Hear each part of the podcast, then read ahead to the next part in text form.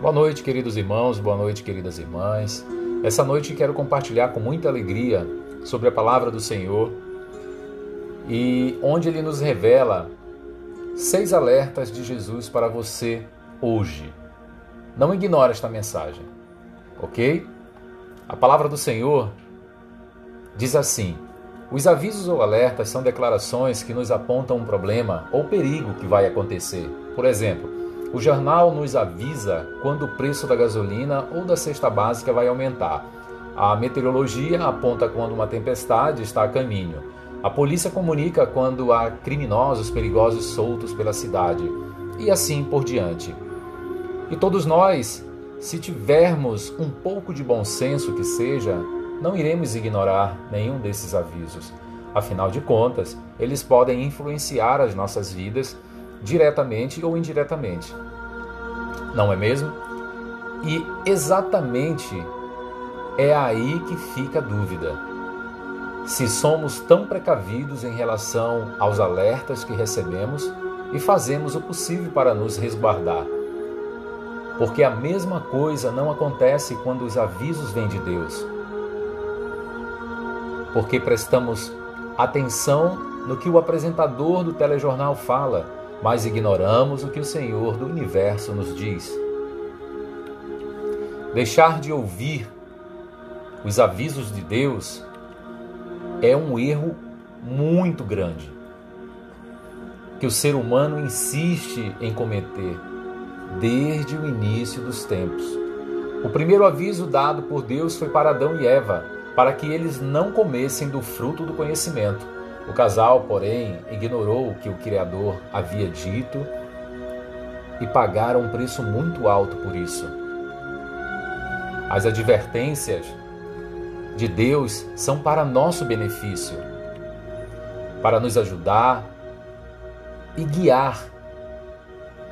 Essas são maneiras pelas quais Deus tenta chamar nossa atenção. Veja o caso de Jesus que chamou a atenção de seus seguidores para que ficassem atentos contra o pecado. Ele disse: Cuidado, fiquem de sobreaviso contra todo tipo de ganância. A vida de um homem não consiste na quantidade de seus bens. Está lá no livro de Lucas 12, versos 15. E além dessa Cristo nos deixou uma série de avisos importantes. Que se ouvirmos e seguirmos as suas instruções, tudo se resolverá e não enfrentaremos maiores problemas durante a nossa caminhada. Porém, se os ignorarmos, corremos o risco de colher frutos muito parecidos como os escolhidos por Adão e Eva. Por isso, eu quero te mostrar seis alertas de Jesus para você hoje. O primeiro alerta: cuidado com o pecado. Não foram poucas as vezes que Jesus nos alertou sobre o pecado. Na verdade, esse foi um dos assuntos que ele mais tratou durante o seu ministério. Percebam? E não é para menos. Afinal de contas, Cristo sabia que tinha vindo ao mundo para libertar as pessoas desse mal. Porém, elas teriam que decidir abandonar esse estilo de vida que desagrada a Deus. Em João 8, ele deu o seguinte aviso: Digo-lhes a verdade. Todo aquele que vive pecando é escravo do pecado. O escravo não tem lugar permanente na família mas o filho pertence a ela para sempre. João 8, 34 35. Resumindo esse versículo, Jesus está nos dizendo que o pecador que não reconhece seus erros e buscar mudar de vida continuará preso no pecado para sempre e não poderá participar da sua família. Ou seja, não fará parte do grupo que viverá a eternidade ao lado do Pai. Já aquele que escolhe seguir a Cristo e mudar os seus caminhos tem a garantia da salvação e da vida eterna. Sim, eu sei que não é nada fácil lutar contra o pecado. Afinal de contas, nós somos seres humanos e a nossa natureza falha sempre vai querer nos levar para longe da vontade de Deus. Porém, meu irmão, o Senhor é santo e não tolera o pecado. Porque esse estilo de vida nos separa dele e se transforma em uma barreira para a nossa comunhão.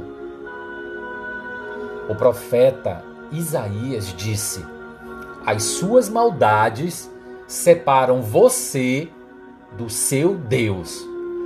Os seus pecados esconderam de vocês o rosto dele, e por isso ele não os ouvirá.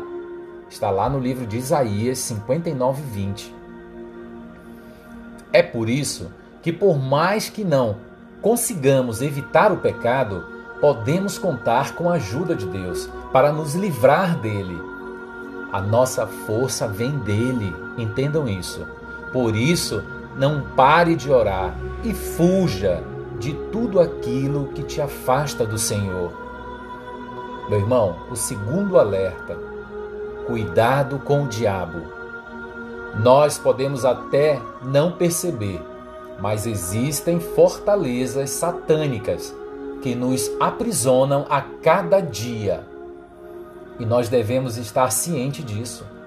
As batalhas espirituais acontecem todos os dias e Satanás usa cada uma delas para nos derrotar e nos tirar da presença de Deus. E Jesus nos deixou um aviso importante a respeito disso. Uma das formas que o diabo mais gosta de nos atacar é quando estamos sozinhos. Podemos ver isso escrito no Evangelho de Mateus. Ele faz isso porque sabe que somos mais vulneráveis quando estamos em nosso ponto mais fraco. Vamos ver o que a Bíblia diz? Jesus ele foi levado pelo Espírito ao deserto para ser tentado pelo diabo. Depois de jejuar, 40 dias e 40 noites, teve fome. E o tentador aproximou-se dele e disse: Se você é filho de Deus, mande que estas pedras se transformem em pães. Isso está no livro de Mateus 4, 1, 3. Satanás sabia que Jesus estava sozinho e o tentou. Além disso, o inimigo usou a fraqueza de Cristo naquele momento para tentar derrubá-lo. Mesmo sendo filho de Deus, Jesus estava aqui como um ser humano e passava pelos mesmos desafios e necessidades que nós. Então, da mesma forma que o Senhor foi tentado, nós também podemos ser, principalmente quando estamos sozinhos e sabe onde o inimigo vai agir. E você sabe aonde o inimigo vai agir? Nas nossas maiores fraquezas. Por isso, Jesus nos dá o alerta. Vigiem e orem para que não caiam em tentação. O espírito está pronto, mas a carne é fraca. Mateus 26, 41. Então, quando você estiver fraco e a tentação chegar, ouça o aviso de Jesus e haja como ele, que usou as Escrituras para contra-atacar e se defender das investidas do maligno. Lembre-se também que o Espírito Santo habita em você e que você nunca estará sozinho. Meu irmão, o terceiro alerta Cuidado com o acúmulo de bens materiais. Antes de começarmos a falar sobre, sobre aviso, sobre este aviso, eu quero ler com você o aviso que Jesus nos deixou em Mateus 6. Não acumulem para vocês tesouro na terra, onde a traça e a ferrugem destroem, e onde os ladrões arrombam e furtam mas acumulem para vocês tesouro no céu, onde a traça e a ferrugem não destroem, e onde os ladrão não arrombam nem furtam, pois você, onde estiver, o seu tesouro, aí também estará o seu coração. Mateus 6, 19 e 21. Quando Jesus disse para não acumularmos tesouro na terra, nós pensamos que o termo acumular significa possuir bens. Porém, o Senhor não estava falando exatamente sobre isso, mas sim sobre sermos possuídos pelos nossos bens. Ou seja, não é errado trabalhar para comprar coisas, como muitos acreditam. O errado é permitir que essas coisas roubem o lugar de Deus em nossos corações. Ele estava alertando contra se tornar materialista ou permitir que as coisas se tornem mais importantes do que ele. Deus nos criou para amar as pessoas e usar as coisas. Mas um materialista ama as coisas e usa as pessoas. Você entende? O trocadilho? Em vez de um do ser humano usar o material, o material acaba sendo usado o ser humano. Se você quer ser perfeito, vá, venda os seus bens e dê o dinheiro aos pobres, e você terá um tesouro no céu. Depois venha e siga-me. Ouvindo isso, o jovem afastou-se triste, porque tinha muitas riquezas. Então Jesus disse aos discípulos: Digo-lhes a verdade, dificilmente um rico entrará no reino dos céus. Mateus 19, 21, 23. Este foi um teste para ver se Deus era mais importante para aquele jovem do que os seus bens materiais. Acho que agora, depois desse exemplo, o aviso de Jesus ficou mais claro para você, não é mesmo? Então fique sempre atento. Quarto alerta: cuidado com os falsos cristos. Quando os discípulos de Jesus perguntaram ao Mestre a respeito do fim dos tempos e sobre o dia de sua segunda vinda à Terra, ele os respondeu com o seguinte alerta: Cuidado, que ninguém os engane, pois muitos virão em meu nome, dizendo: Eu sou o Cristo, e enganarão a muitos. Mateus 24, versos 4 e 5. Esse é com certeza um dos avisos mais sérios que Jesus nos deixou, porque ele não está falando apenas do sacrifício e nem do, do anticristo, que virá ao mundo durante a grande tribulação, mas sim sobre os falsos profetas que já estão espalhados pelo mundo, usando a palavra de forma totalmente errada para enganar as pessoas e se aproveitar de suas carências. Esses falsos cristos são, na verdade, pregadores, pastores, cantores, líderes religiosos e até mesmo pessoas com influência nas mídias sociais, que se apropriam do evangelho para satisfazer seus desejos egoístas. Por isso é tão importante que você preste muita atenção à mensagem deles. Veja o que o apóstolo Pedro fala sobre essas pessoas. Esses homens são fontes sem água e névoas, impelidas pela tempestade. A escuridão das trevas lhe está reservada, pois eles, com palavras de vaidosa arrogância e provocando os desejos libertinos da carne, seduzem os que estão quase conseguindo fugir daqueles que vivem no erro, prometendo-lhes liberdade, eles mesmos são escravos da corrupção, pois o homem é escravo daquilo que o domina. 2 Pedro 2:17 19. Se você tem seguido alguma pessoa com discurso bonito, mais duvidoso em relação à palavra de Deus, é bem provável que Jesus esteja tentando te alertar sobre essa questão. Não feche os ouvidos para isso e busque a resposta na Bíblia. na palavra de Deus. Quinto alerta: cuidado ao julgar alguém. Em Mateus 7, Jesus nos deixou outro grande aviso. Ele disse: Não julguem, para que vocês não sejam julgados, pois da mesma forma que julgarem, vocês serão julgados.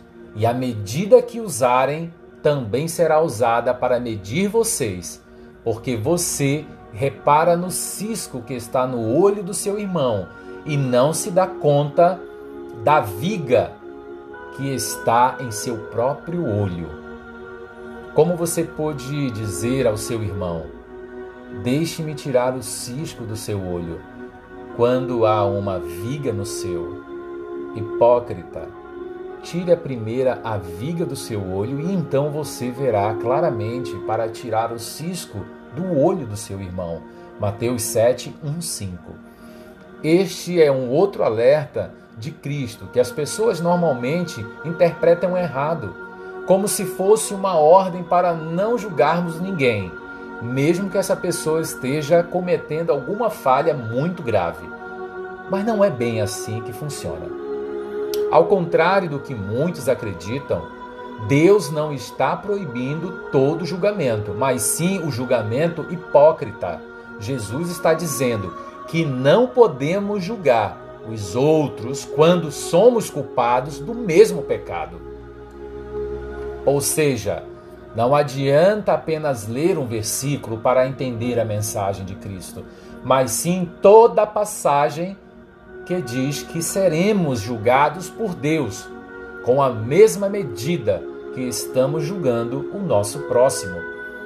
Se não podemos aplicar esse padrão às nossas próprias vidas, não podemos aplicar esse padrão a outras pessoas. Isso é a hipocrisia que Jesus tanto fala. Sexto alerta: cuidado com a falta de humildade.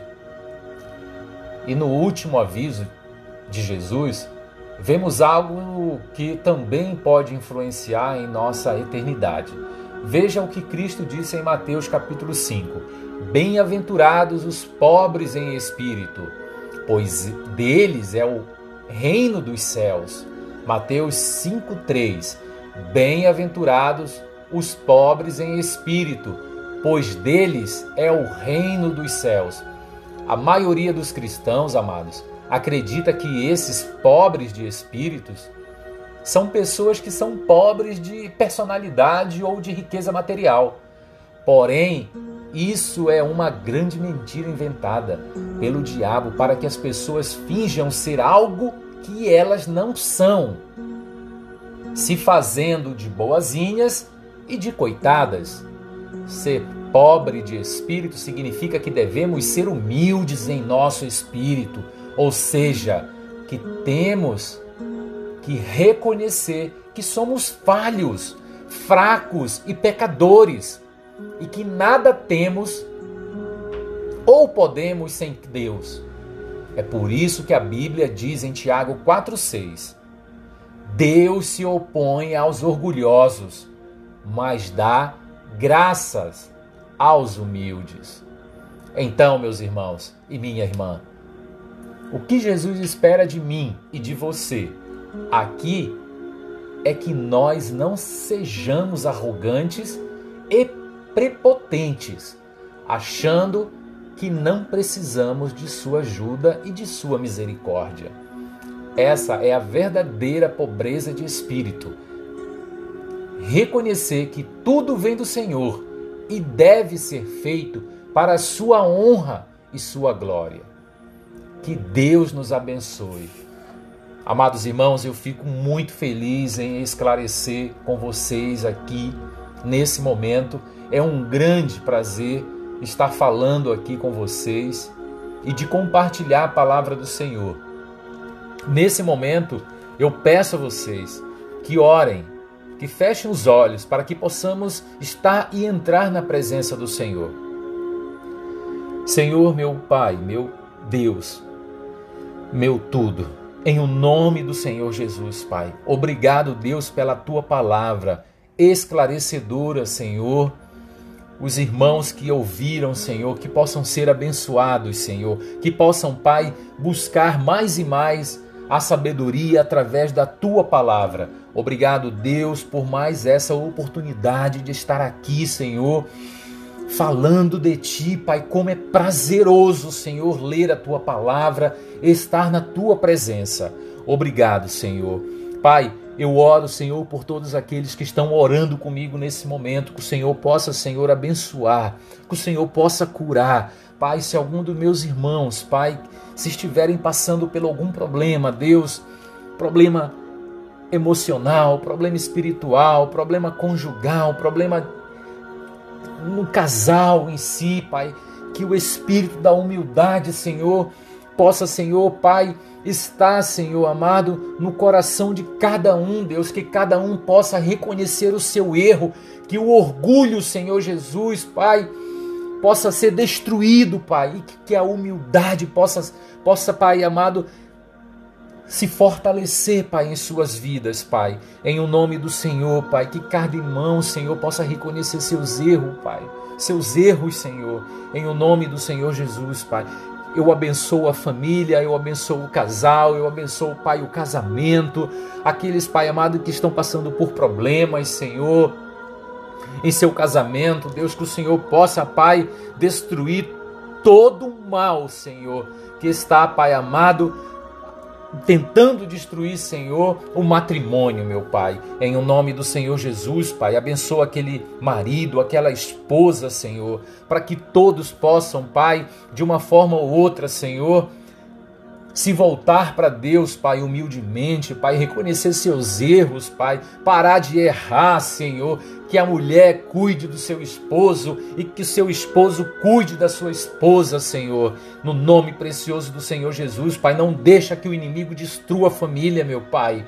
Em o nome do Pai, do Filho e do Espírito Santo, eu agradeço a tua presença, Senhor, aqui nesse momento, Pai, e que o Senhor possa abençoar, Pai, grandemente, Senhor, os teus filhos, agora e para todos sempre. Eu oro e sou grato, Senhor Jesus, pelo Senhor me dar essa oportunidade de falar, Senhor, e declarar a vitória na vida de todos os irmãos, Senhor, que acreditam nesse Deus, Pai, no Jesus Cristo, Pai, que foi ao inferno, Senhor, ressuscitou, Senhor Jesus, dentre os mortos, Pai.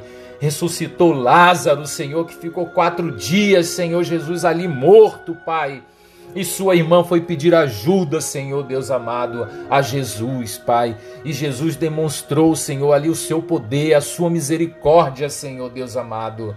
Lázaro era um homem muito amigo do Senhor Jesus, Pai. E assim o povo pôde ver, Senhor Deus amado, a misericórdia do Senhor, o poder do Senhor, Pai, e que possamos, Pai amado, a cada dia buscar e buscar, meu Pai, a presença do Senhor, Deus. Obrigado, Deus, pela oportunidade. Me perdoa, meu Pai, pelos meus erros, Pai. Me perdoa pela minha ignorância, Senhor. Que o Senhor possa, Pai, amado sobre mim, Pai. Eu peço a tua sabedoria, a tua inteligência, Senhor. Peço as a Ti, Senhor, que o Senhor, Pai, possa estar me guiando, que o Espírito Santo de Deus, Pai, venha sobre nós, agora e para todo sempre. Amém, Senhor. Amém.